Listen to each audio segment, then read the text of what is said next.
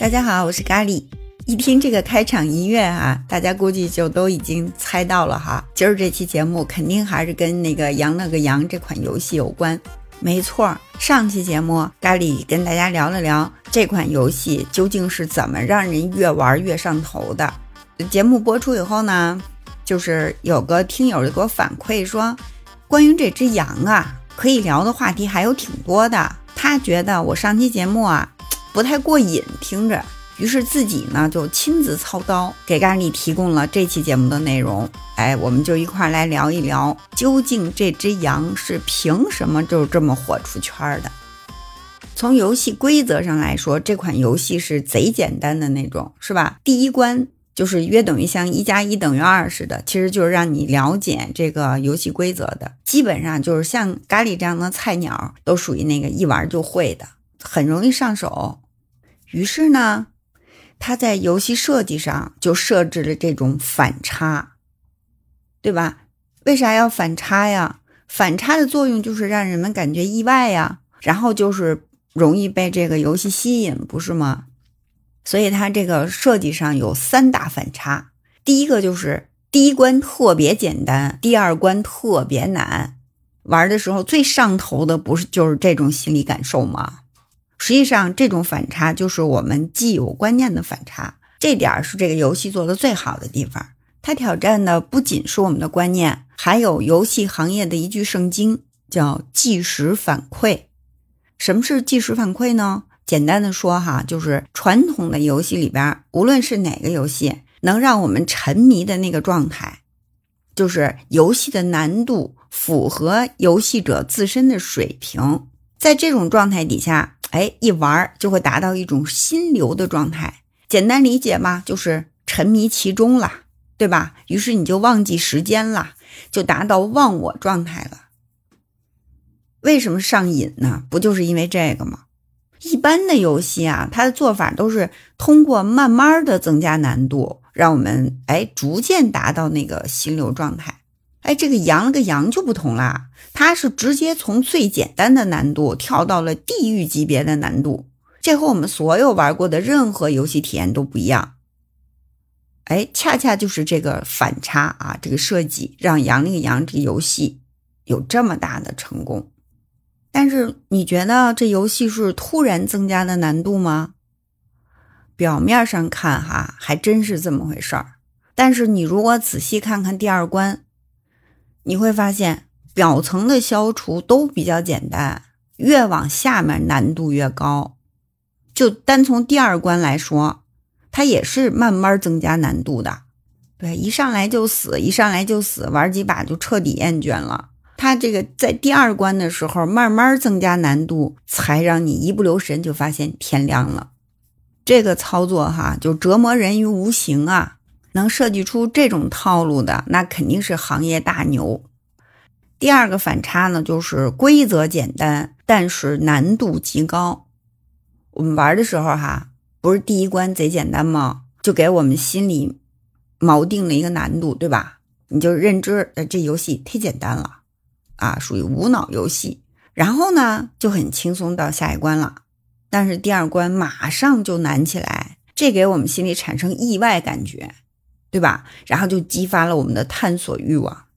这个第三个反差呢，也是发展过程中的反差，就是那么多人在玩，但是呢，哎，数据显示的通过率却是不到百分之零点一，这就让人产生新一波好奇，是吧？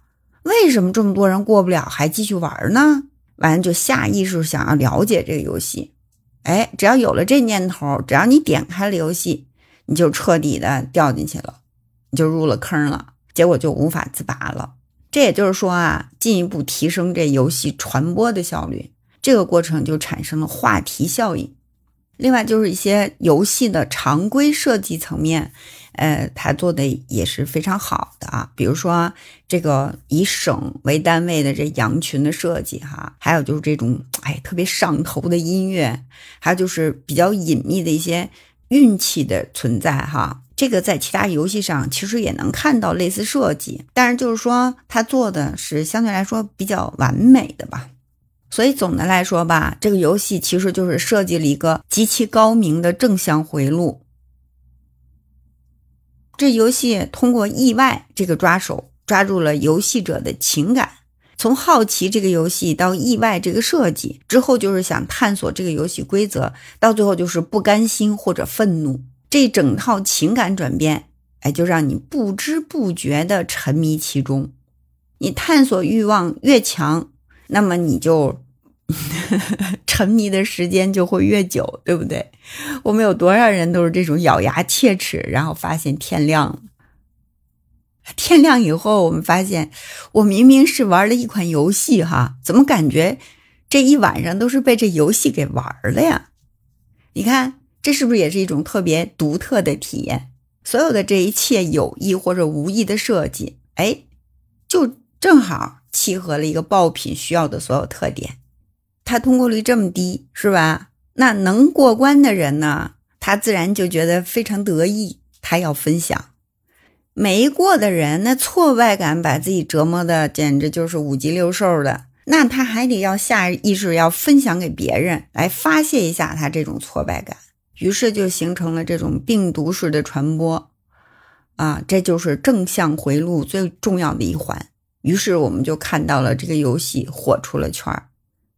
当然，我们还是要看到平台的作用的哈。这款游戏。啊，也是近年来吧，可能比较大火的一款小游戏。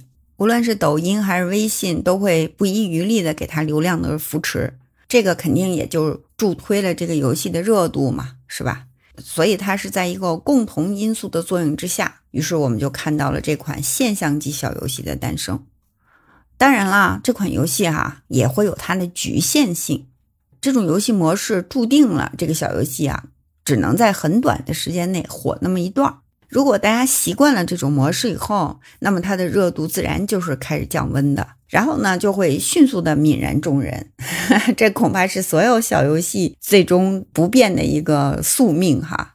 当然，对于一个制作成本十几万的小游戏来说，能撬动这么大的社会热点，基本上已经是世所罕见的成功了，属于对不对？